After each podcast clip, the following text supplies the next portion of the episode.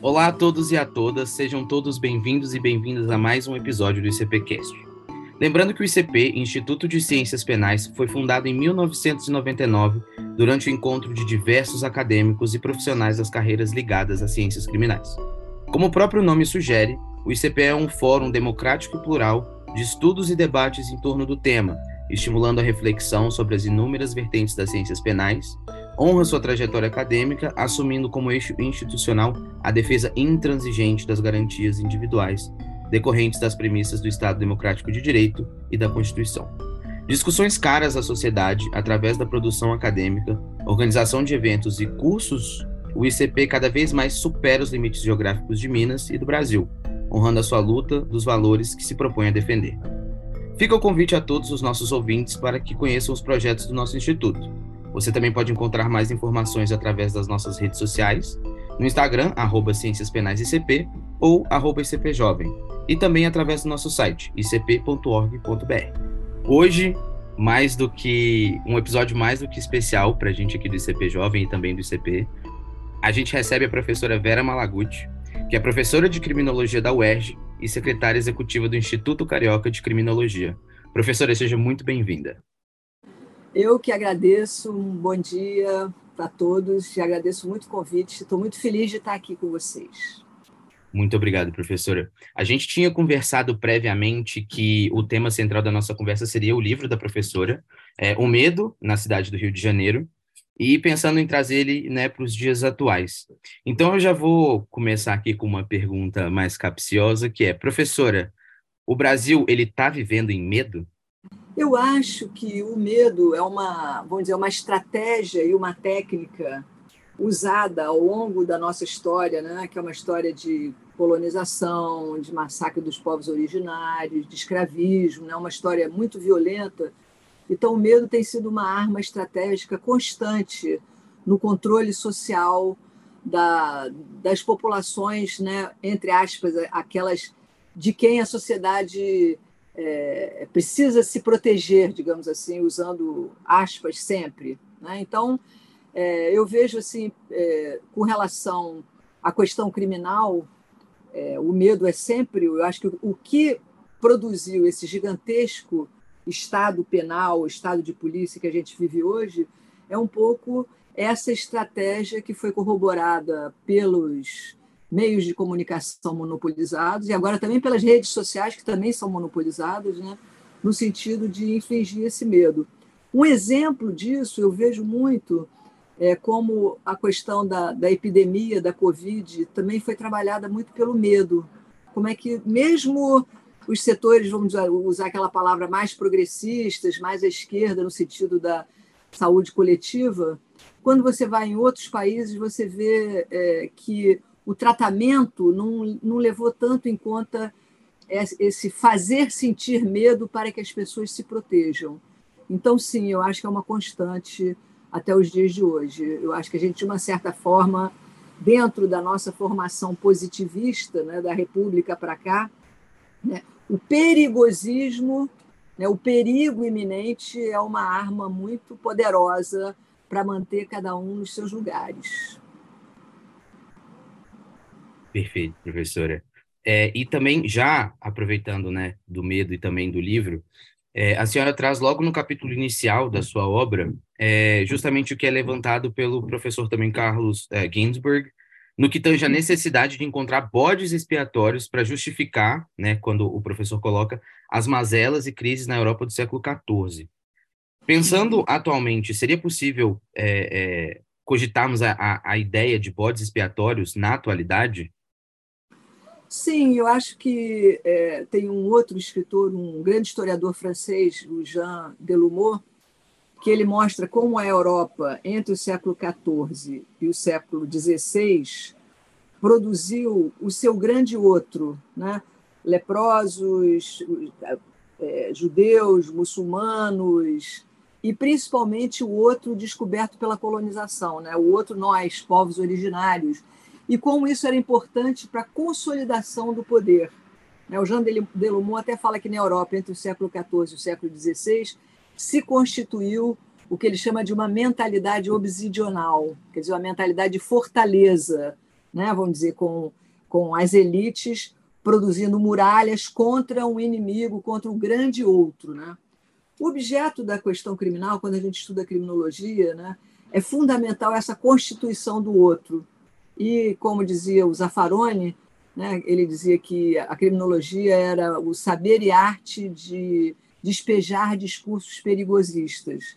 Então, quando a gente olha historicamente assim, é, quem são o alvo, né, os alvos, quem são os alvos das políticas criminais, é sempre alguém de quem aquela sociedade está sendo levada a sentir medo. Né? Medo dos ataques indígenas, medo das rebeliões escravas, medo do povo das favelas, né? medo da concentração de pobres. Né? Então, o medo. É, e, e, aí, quer dizer, a ideia de bode expiatório, que é uma ideia que até Freud trabalhava para trabalhar a questão criminal, Ginsburg trabalha, né?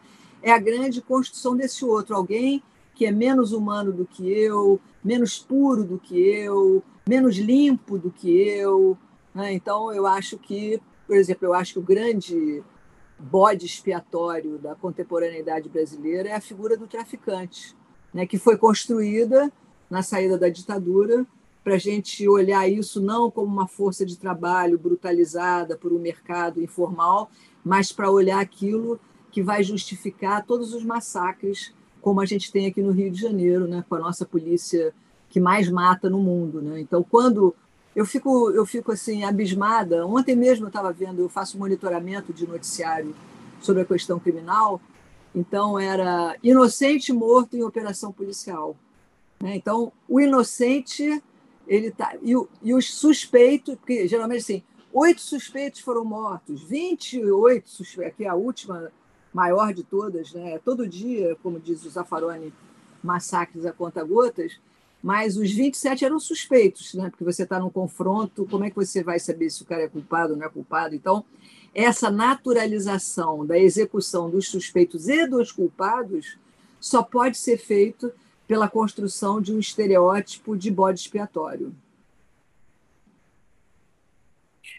Obrigado. É, eu tinha esquecido no início de introduzir o Bruno, que também está aqui comigo para guiar esse episódio.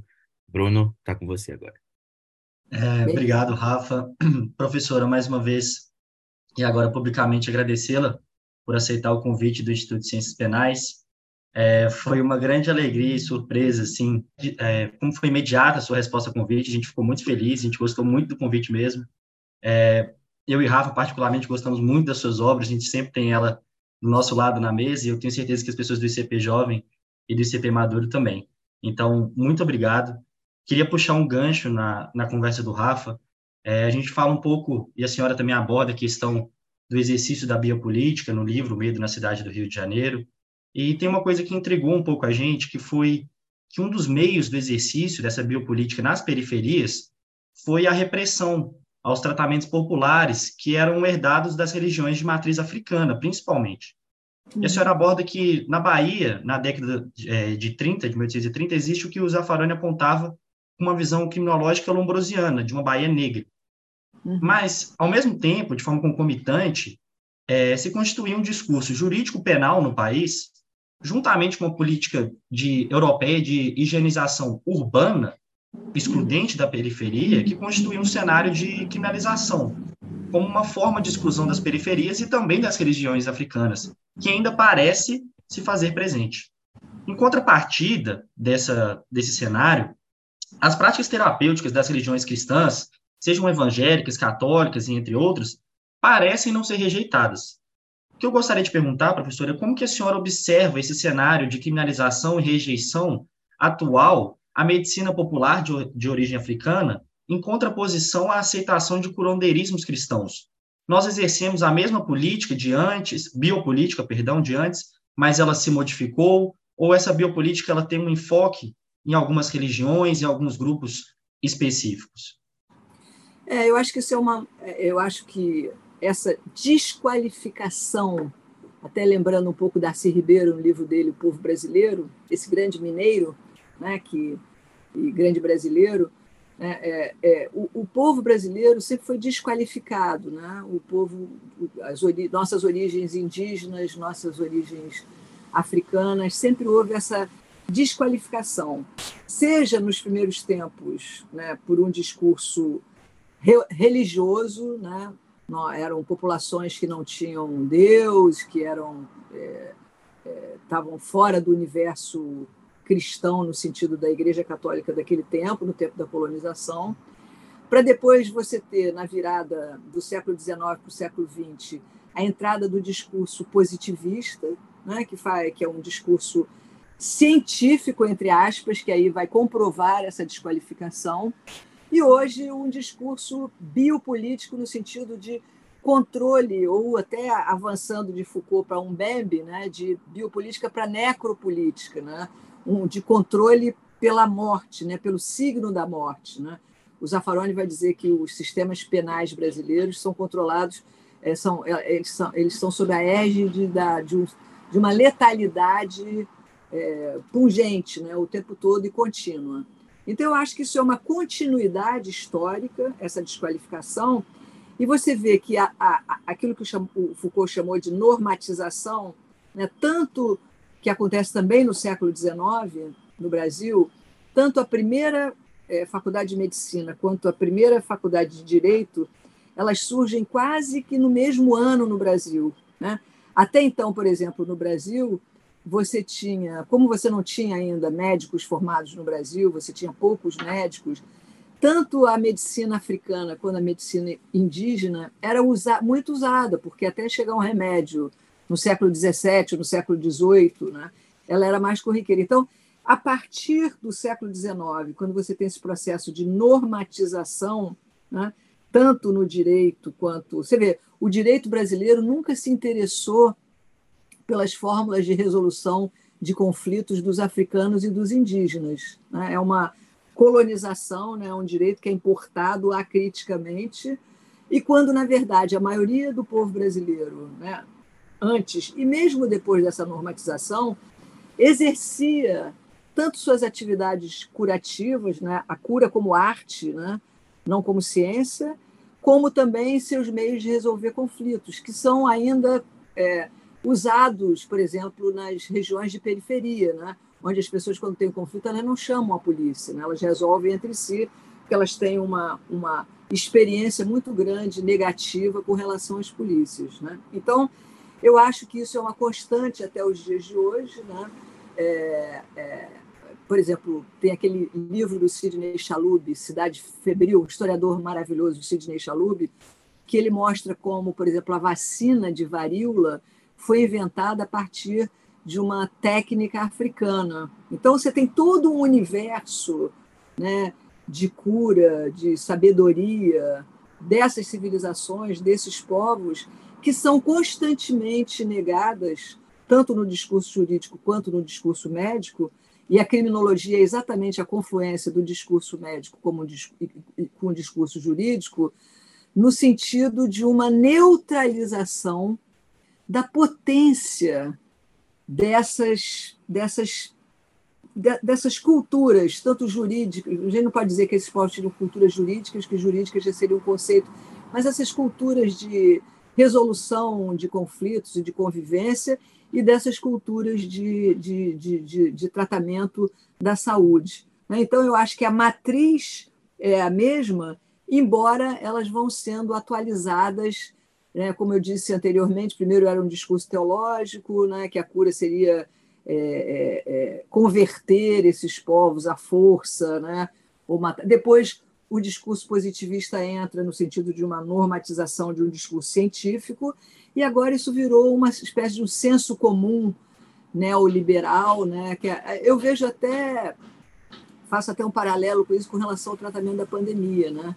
É, a, a, proeminência de um discurso científico que vai negar toda essa cultura, essa sabedoria, toda essa civil, essa, essas civilizações que compõem também né, o que o Darcy Ribeiro chama de o um povo brasileiro.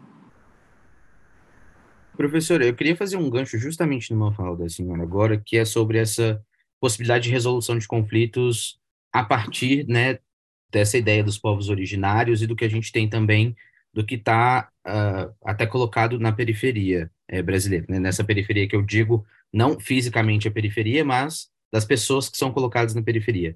Existe a possibilidade de resgatar esses conceitos tradicionais para a nossa realidade? Porque, como a senhora coloca, a gente importa esse direito que é imposto sobre todos nós e a gente acaba, é, né, não só o direito como a medicina, e a gente perde muito da do que a gente aprendeu com, com seja medicina tradicional ou até a, essas próprias resoluções de conflito. A gente consegue resgatar na atualidade essas, essas realidades de volta? Ah, eu acho que sim, até porque elas não são exatamente de volta, elas, elas sobrevivem, elas estão aí. Né?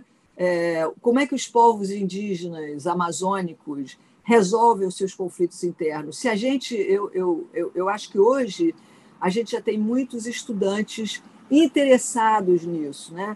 Tem um, um jovem professor da USP chamado Jean Tible, que escreveu um livro chamado Marx Selvagem e agora outro chamado Política Selvagem, onde ele tenta resgatar até dentro do marxismo né, esse ato. Né, ele, ele mostra como Marx não chegou, embora ele tenha lido os ethnographical papers né, do, de, um antropólogo estadunidense, mas ele não chegou a conhecer esse mundo né, que, que não estava, ah, vamos dizer, não estava às mãos de Marx naquele momento histórico. Mas nesse livro, Marx Selvagem, o Jean Tible, ele, ele recupera muito, inclusive, a política que esses a maneira de fazer política que não era uma política por representação, era uma forma horizontal e não verticalizada de resolver as questões políticas. Então, eu acho que essas práticas populares estão acontecendo. Né?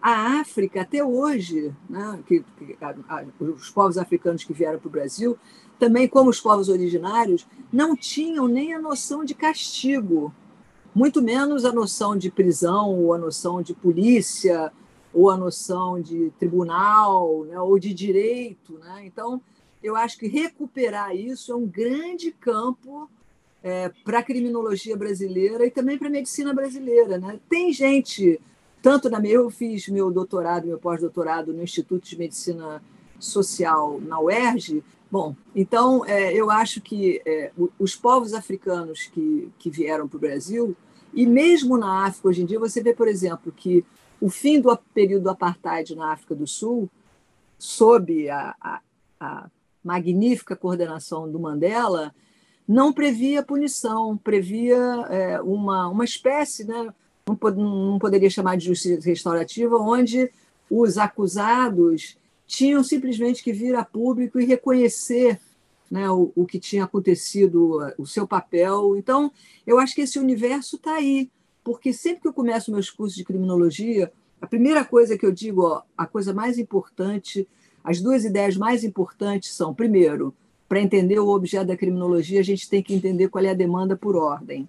Está né? Tá fora do objeto a compreensão. Então, você quer entender política criminal de drogas, você tem que entender né, toda a geopolítica dos Estados Unidos para o mundo e para a América Latina no período da saída das ditaduras. Né? Então, eu acho que nós poderíamos é, pensar, né, existe todo um universo de maneiras de trabalhar a questão da saúde como uma questão criminal de uma, a partir não do objeto em si, mas a partir da demanda por ordem. E a segunda coisa que eu sempre falo é que a gente precisa desnaturalizar a questão criminal, entender ela dentro de uma concepção do Milton Santos de totalização, totalização pensando em tempo e espaço, né, que toda essa geringonça penal só aparece, inclusive na Europa, a partir do século XIII, a partir da constituição do Tribunal Inquisitorial.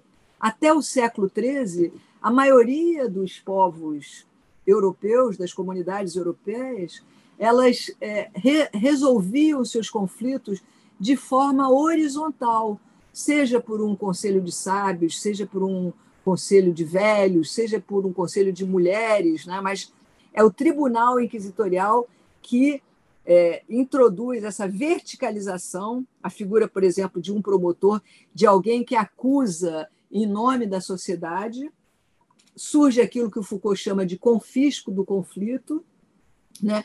e aí não só você passa a ter uma verticalização da resolução dos conflitos, mas você também passa a ter uma objetificação do acusado. Né? Então, e, e, aí toda uma construção de verdade, como Foucault fala em A Verdade e as Formas Jurídicas, né?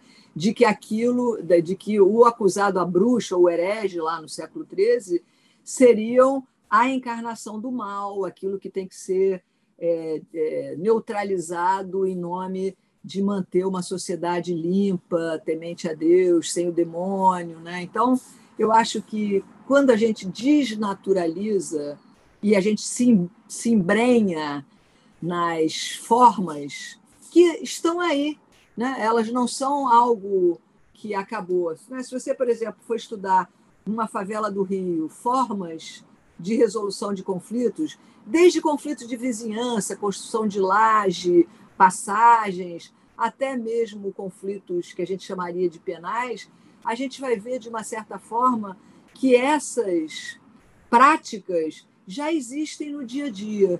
Então, eu acho que o trabalho de vocês, jovens pesquisadores, é um pouco recuperar, a gente recuperar isso. É, professor, eu queria aproveitar também um ponto que a senhora falou.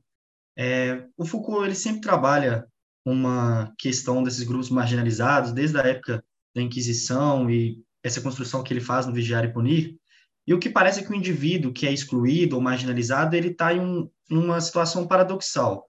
Ao mesmo tempo que ele faz parte daquele corpo social, ele não é aceito por ele. E quando ele rompe esse pacto social, ele é excluído é, e deve ser punido, que ele fala das questões dos teatros punitivos e artificiais.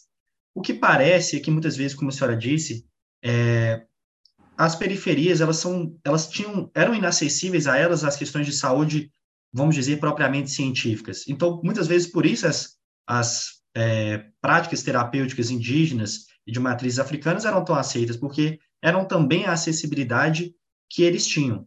É, e aí, o que parece, as políticas públicas criminais também sempre tentam reprimir algumas zonas periféricas e distanciando cada vez mais os, os jovens, os integrantes da, da periferia daquele corpo social. Mas existem algumas políticas criminais, como, por exemplo, do, do professor Nilo Batista, quando ele foi secretário de Justiça, de fazer, por exemplo, o, a questão do centro de, é, de defesa, é, que era o que ele chamava de Centro Comunitário de Defesa da Cidadania, que era uma forma de aproximar a população do Estado, que era onde você podia fazer algumas questões de boletim de ocorrência, tirar documentos, fazer umas outras questões de cidadania, de um verdadeiro exercício de cidadania, que é a gente pode pensar, por exemplo, que é uma, algo muito diferente da política das UPPs, como a senhora mesmo trata no seu texto, o alemão é muito mais complexo, parece uma contraposição de uma política que ela é pública, não repressiva e que aproxima o Estado do, da periferia, em contraposição de uma política que tenta conquistar um território. Por que as UPPs só ficavam no, nas periferias e não em outras regiões? É, como se fosse uma relação de, de domínio. Então, a senhora enxerga essas políticas públicas não criminais é, assim mais execuíveis e mais próximas de uma aproximação e de uma comunicação com as periferias? É, eu acho que naquele momento essa era uma alternativa, né? E você vê como aquelas políticas de segurança pública que hoje né, a gente vê o que elas tinham de proveitoso, como elas foram atacadas, né? Como que de uma certa forma a segurança pública é uma espécie de coração pulsante do capitalismo, né? o controle dessa periferia. Eu aprendi, até quando eu no, quando estava escrevendo O Medo na Cidade do Rio de Janeiro, com o grande intelectual brasileiro Joel Rufino dos Santos, que morreu há uns anos atrás, né? eu, quando eu falava de exclusão, ele me deu um toque, olha, é uma exclusão inclusiva, porque no capitalismo ninguém está excluído, né? Eles estão incluídos, ele até usou a expressão, né, como essas populações, como elas são objeto do medo, eu acho que ele estava pensando até, naquela época, isso era final dos anos 90, começo do século 21, é, é, por exemplo, nos arrastões, chamando essas populações de mais-valia espetaculosista. Né? Então, é uma exclusão inclusiva, porque a periferia, de uma certa forma, ela está totalmente integrada é, por isso que eu digo, quando as pessoas falam ah, o medo de que o morro vai descer aqui no Rio de Janeiro, o morro desce todo dia para trabalhar, ele está integrado pelo trabalho, mas ele está emparedado no consumo. Então, eu acho que esse paradoxo do capitalismo, né, que você está incluído pela sua força de trabalho, ou como um exército de reserva da força de trabalho, alguém que está tentando entrar, ou, ou, mas ao mesmo tempo você está excluído das maravilhas do consumo que o capitalismo oferece. Né? Então, é, é uma inclusão exclusiva, né? e, e aí é, é trabalhar, o, o, a, vamos dizer, o, a, a geografia da pobreza como territórios de perigo, territórios do medo, pelo discurso positivista do século XIX, da dissolução moral. Né? Esse é um discurso que você vê até muito nos dias de hoje, de tal forma que a gente, eu digo isso para meus alunos na UERJ de graduação, olha, a polícia vai lá, mata 28, no dia seguinte a gente acorda, toma banho, tudo isso é muito naturalizado. Então, a ideia dos centros eh, comunitários de defesa da cidadania era exatamente uma ideia de que, primeiro, você trabalhasse todos os, os serviços ligados à prestação de serviços no âmbito jurídico legal, num sentido mais amplo, é, dentro da comunidade, uma coisa que pouca gente sabe é que os centros comunitários de defesa da cidadania eles tinham uma coordenação comunitária. Então, os serviços eram subordinados a uma coordenação comunitária. E tanto a Polícia Militar quanto a Polícia Civil, que faziam parte desse serviço, tinha Defensoria Pública, tinha Tribunal de Pequenas Causas, tinha é, os institutos de identificação, tinha a Santa Casa de Misericórdia para enterros, tinha registro civil, né, que te, e, e, que a Polícia Civil e a Polícia Militar não tiver. Vocês não imaginam como era difícil quando a gente fez a formação desses quadros que iam trabalhar é, nas comunidades, na, nos centros comunitários de defesa da cidadania, como era difícil convencer os policiais de que eles não está, que eles estavam lá para prestar serviço à comunidade, não para reprimir as comunidades. Isso era quase tratado como prevaricação, como estar ali, como se na Zona Sul você não, não tivesse convivendo com conflitos e, e, e pequenos crimes ou pequenos eventos né, considerados criminais o tempo todo. Então, eu acho que essa visão né, de que você teria que fazer um conjunto de prestação de serviços onde a polícia civil e militar nunca fosse autonomizada, porque um dos grandes é, problemas né, é quando as pessoas, inclusive às vezes pessoas do campo de esquerda, elas, elas acham que a polícia é uma técnica, que ela não é uma política. Né? Eu sempre gosto de dizer, dar o exemplo que a, na história da, do Ocidente é, contemporâneo, a, a, polícia mais autônoma de todas eram as SS nazistas. Então, a polícia autônoma, e isso, você vê que isso é uma coisa tão perigosa que está se discutindo hoje na transição para o governo Lula a divisão para ter um Ministério da Segurança Pública independente do Ministério da Justiça. Ora, quando você cria o Ministério da Segurança Pública, imediatamente você está trabalhando a ideia de que você pode trabalhar autonomamente a questão da segurança pública fora do paradigma da justiça, dos direitos. Né? E isso é muito perigoso. Né? Então, eu acho que o, o, o, os centros comunitários de defesa da cidadania, que é até legal você lembrar, que são coisas que ficam acabam esquecidas, era exatamente o oposto da ideia de conquista do território inimigo com a sopa de pedra do Pedro Malazarte. Não, primeiro a gente ocupa com a polícia, com o BOP, com o CORE, e depois a gente traz os serviços sociais. Os serviços sociais nunca vieram.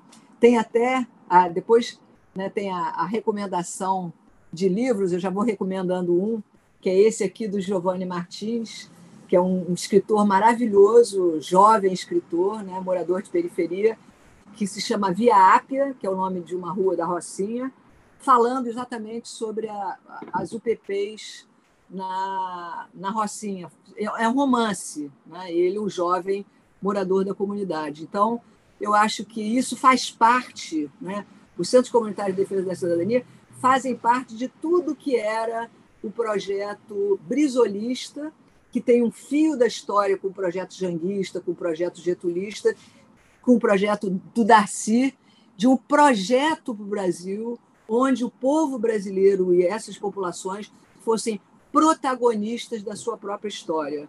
Acho que esse é o grande embate brasileiro, é quando as massas brasileiras né, vão ser protagonistas da sua própria história. Professora, eu fico pensando nisso que a senhora falou agora de desse humor, né? Um breve comentário, acho que não chega nem a ser uma pergunta. Eu, como alguém que pesquisa dentro do direito é, sexo, gênero e sexualidade, principalmente dos corpos dissidentes, né? É, numa uhum. perspectiva criminológica, é, a uhum. gente vê que alguns corpos eles nem podem sair durante o dia para trabalhar, né? Eles são uhum. excluídos de qualquer cidadania, pensando aí também numa perspectiva de direito, em que a uhum. cidadania ela vai ser conquistada através da conquista de direitos, né? Então, se você não tem direito nenhum, você sequer é um cidadão. E eu fico pensando muito é, em tudo que eu já li, em que, inclusive, o nível de exclusão das pessoas ele vai piorando cada vez mais, né? A gente tem pessoas que têm um nível de exclusão e outras que sequer podem é, é, andar pelas ruas com segurança. A gente fala, por exemplo, o Brasil é um dos países que mais mata mulheres trans e travestis no mundo, né? Então, é muito interessante ouvir tudo isso, até para a gente pensar, como jovens pesquisadores também, como que a gente quer resgatar, né? Essa, essa, tudo que a gente tem para resgatar de, de, de, tradicional que ainda está é, no Brasil, como a senhora falou, mas que eventualmente se distancia muito da nossa vivência acadêmica também, né? Eu acho que em alguns momentos é, existe uma, a, a lógica científica ela aparta a gente um pouco da, da, da do conhecimento tradicional? É, por exemplo, o, o Boaventura dos Santos, né, nos anos 90, sei lá, dos 80 para os 90, ele fez aquele texto seminal dele, o Pazárgada, né, onde ele trabalhava exatamente formas, vamos dizer, entre aspas, jurídicas de resolução de conflitos numa comunidade que era, inclusive, se não me engano, era Morro da Coroa, em Santa Teresa. Né? Então, isso está aí, florescendo no Brasil. Né? E como você disse, né, nós acabamos incorporando técnicas de controle social é, dentro de tudo que foi formulado pelas técnicas positivistas, né, de que você, pelas marcas corporais, você vai fazendo um controle ob obsessivo sobre aqueles corpos, né? É, o, jovens pretos é, é e pobres, todo menino preto, toda, principalmente os, os, meninos pretos e todos os trans, todos os gays, vão contar né, como o seu deslocamento, sua movimentação pela cidade é controlada assim, é, de uma forma muito brutal e muito pontual. Né? Então, eu acho que essa forma de controle que a professora Gislene Neder chama de obediência cadavérica, né? e que eu acho que ela traz isso é, lá das nossas matrizes ibérico-inquisitoriais, né, que são as matrizes brasileiras, como ela diz, não só de, de pensar, mas de sentir a questão criminal, isso forma né, uma naturalização disso. Né? Eu vejo, por exemplo, eu me lembro que quando foi eleito Nova York, o Joe Blasio foi eleito é, prefeito de Nova York, ele era defensor público, casado com uma mulher preta, e a primeira coisa que ele fez foi proibir a, o que ele chamava de frisk, né? proibir a abordagem de pessoas passando na rua, pessoas pretas passando na rua, serem abordadas pela polícia. A polícia não tem o direito de fazer. E isso é uma naturalização. E com relação aos, aos trans, isso já é, é, e aos gays de uma forma geral, isso já foi trabalhado de uma forma, isso já extravasa a polícia, né? Quanto, quantos pequenos policiais brutais existem dentro de cada patriarca branco brasileiro, né? Porque não é só a polícia que agride os trans, mas isso é uma coisa disseminada, né? Quanto esse pequeno policial brutal que existe dentro de cada nós, cada um de nós, né? É, prende, julga e executa aquilo que está fora né, do, da, da, sua aparente, entre aspas, normalidade. É, tem, um, tem algo bem legal, professor, que, que o senhor e o Rafa falaram, que eu relembro aqui de Darcy, e tem uma frase dele que, que eu gosto muito, que é, tem um tão nítido o Brasil que pode ser, que há de ser, que me dói o Brasil que é. Uhum. É, é curioso, e bom, eu pessoalmente gosto muito dessa pesquisa e tenho que relembrar aqui, a gente gravou um episódio com a professora Maria Lúcia Caran, que é justamente sobre a questão da esquerda punitiva. Uhum. Surge no Rio de Janeiro uma ideia de uma esquerda um pouco diferente com, com o Leonel Brizola, com, com o Nilo Batista, é, com a Benedita da Silva, surgem algumas pessoas que têm uma visão um pouco diferente da esquerda. É, uma preocupação real, social e não repressiva, porque o que a gente aprendeu do direito penal é que ele tem um, um cliente predileto, ele tem um, um ser a ser perseguido, e que esse ser na verdade, ele é aquele grupo, aquela classe pobre, negro, excluído, gay, trans, é, sempre são essas, esses indivíduos que são, que são perseguidos. O que sempre me intriga é como que a esquerda, com essa preocupação social, foi se perdendo no tempo. Ela começa com, como diz a Caran, com uma ideia de criminalização dourada, de que temos que reprimir os, os, é, os que cometem crimes econômicos, os que cometem crimes ambientais, contra violência contra a mulher, e ela acaba aderindo a um discurso é, expansionista penal que volta contra ela mesma. Porque hoje no Brasil nós temos 916 mil presos, o CNJ tem uma expectativa que em 2024 nós vamos ter 2 milhões de presos, ou seja, um a cada 100 brasileiros vão estar presos, e a maioria das pessoas são negras, periféricas, pobres. Então, eu queria entender é, ouvir mais uma opinião da senhora. Como que a senhora enxerga essa transição da esquerda que aderiu a esse sistema penal?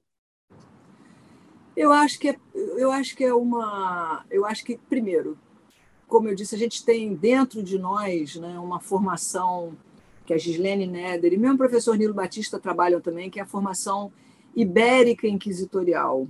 Né? Essa frase da Gislene é muito legal, que faz com que a gente mais do que pensar sinta a questão criminal dentro né, o deslizamento da pena que cura, né, como eu disse anteriormente, nem os povos indígenas, nem os povos africanos, nem sequer existe a noção de pena, de castigo. Né? Então, isso é muito entranhado dentro da gente, até pela religiosidade.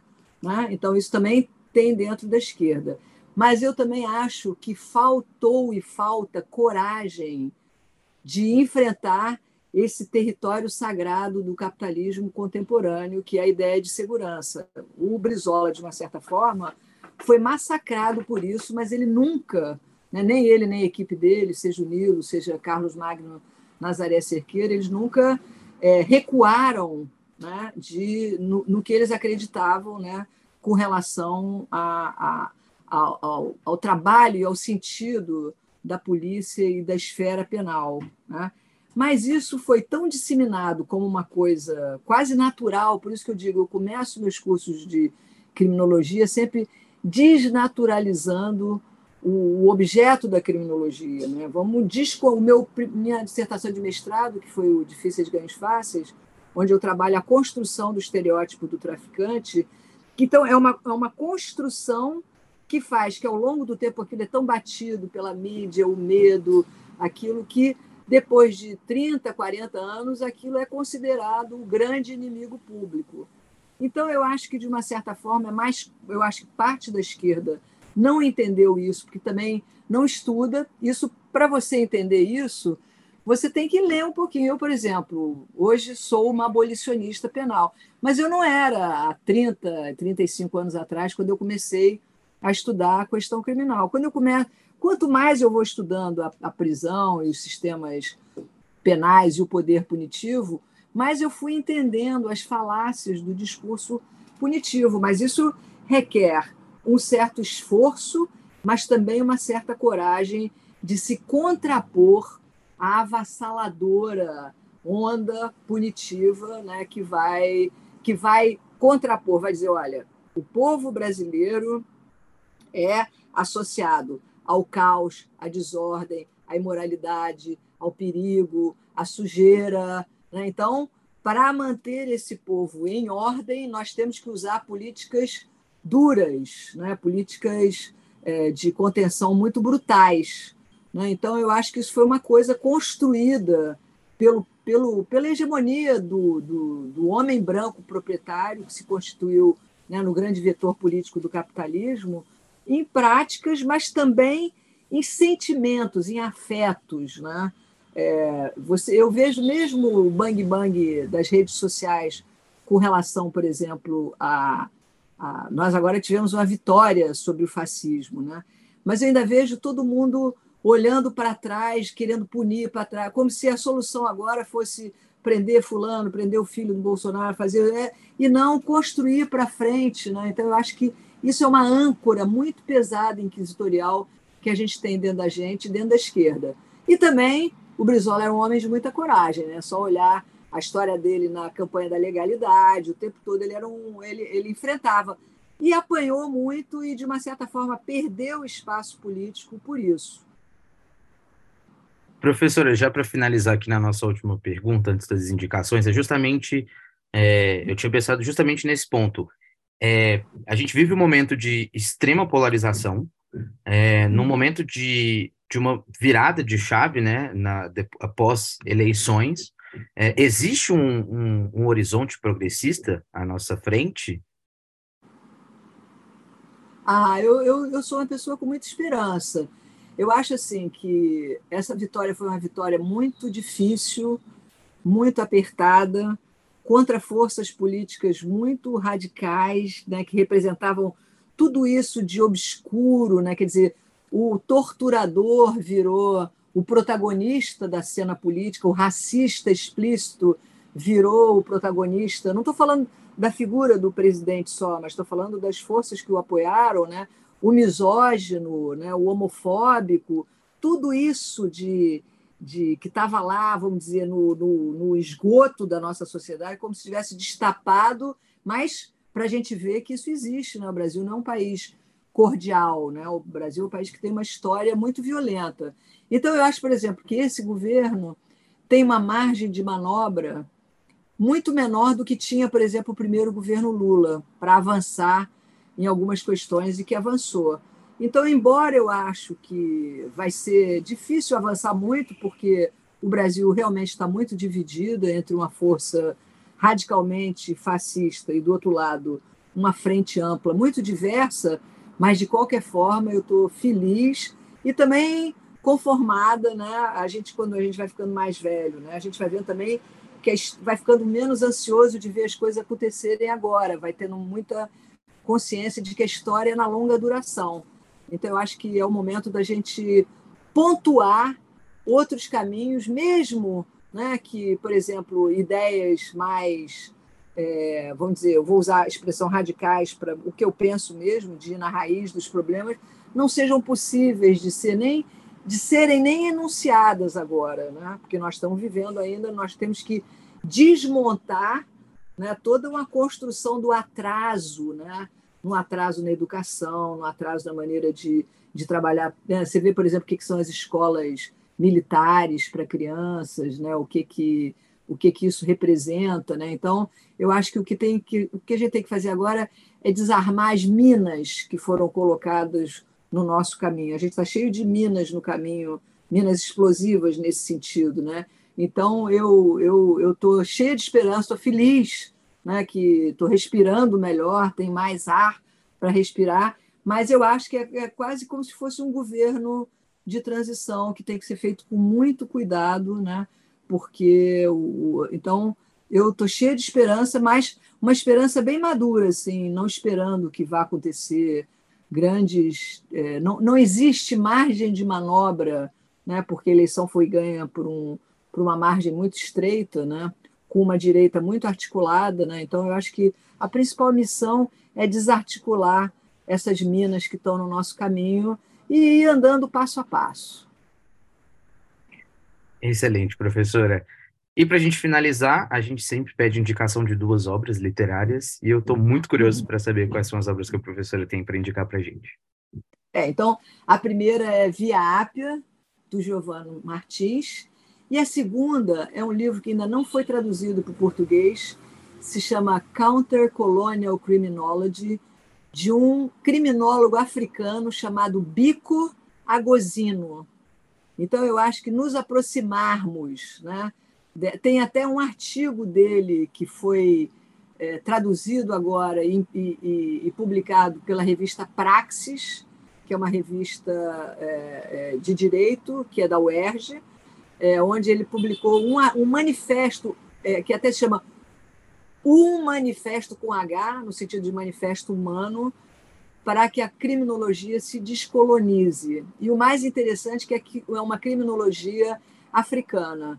Então, eu proporia um romance que vai falar das UPPs na Rocinha, de um jovem brilhante escritor, que é o Giovanni Martins, e o livro do Bico Agosino, que é uma criminologia contra colonial, né? da gente poder produzir um discurso que não seja um discurso repetidor, né? uma, como diria o Máximo Souza, uma, uma tradução acrítica né, das ideias vindas do norte. Os livros vão estar aqui na descrição do episódio para todos que nos ouvem, então, por favor, vamos procurar. E, professora, foi um prazer enorme é, essa nossa conversa. Eu, eu acho que eu saio muito mais enriquecido, com muito mais pontos a se pensar e, eventualmente, até com três novas pesquisas na cabeça. Foi um prazer enorme. Muito obrigado. Eu é que agradeço a oportunidade, o espaço de estar aqui discutindo isso com vocês. Muito obrigada.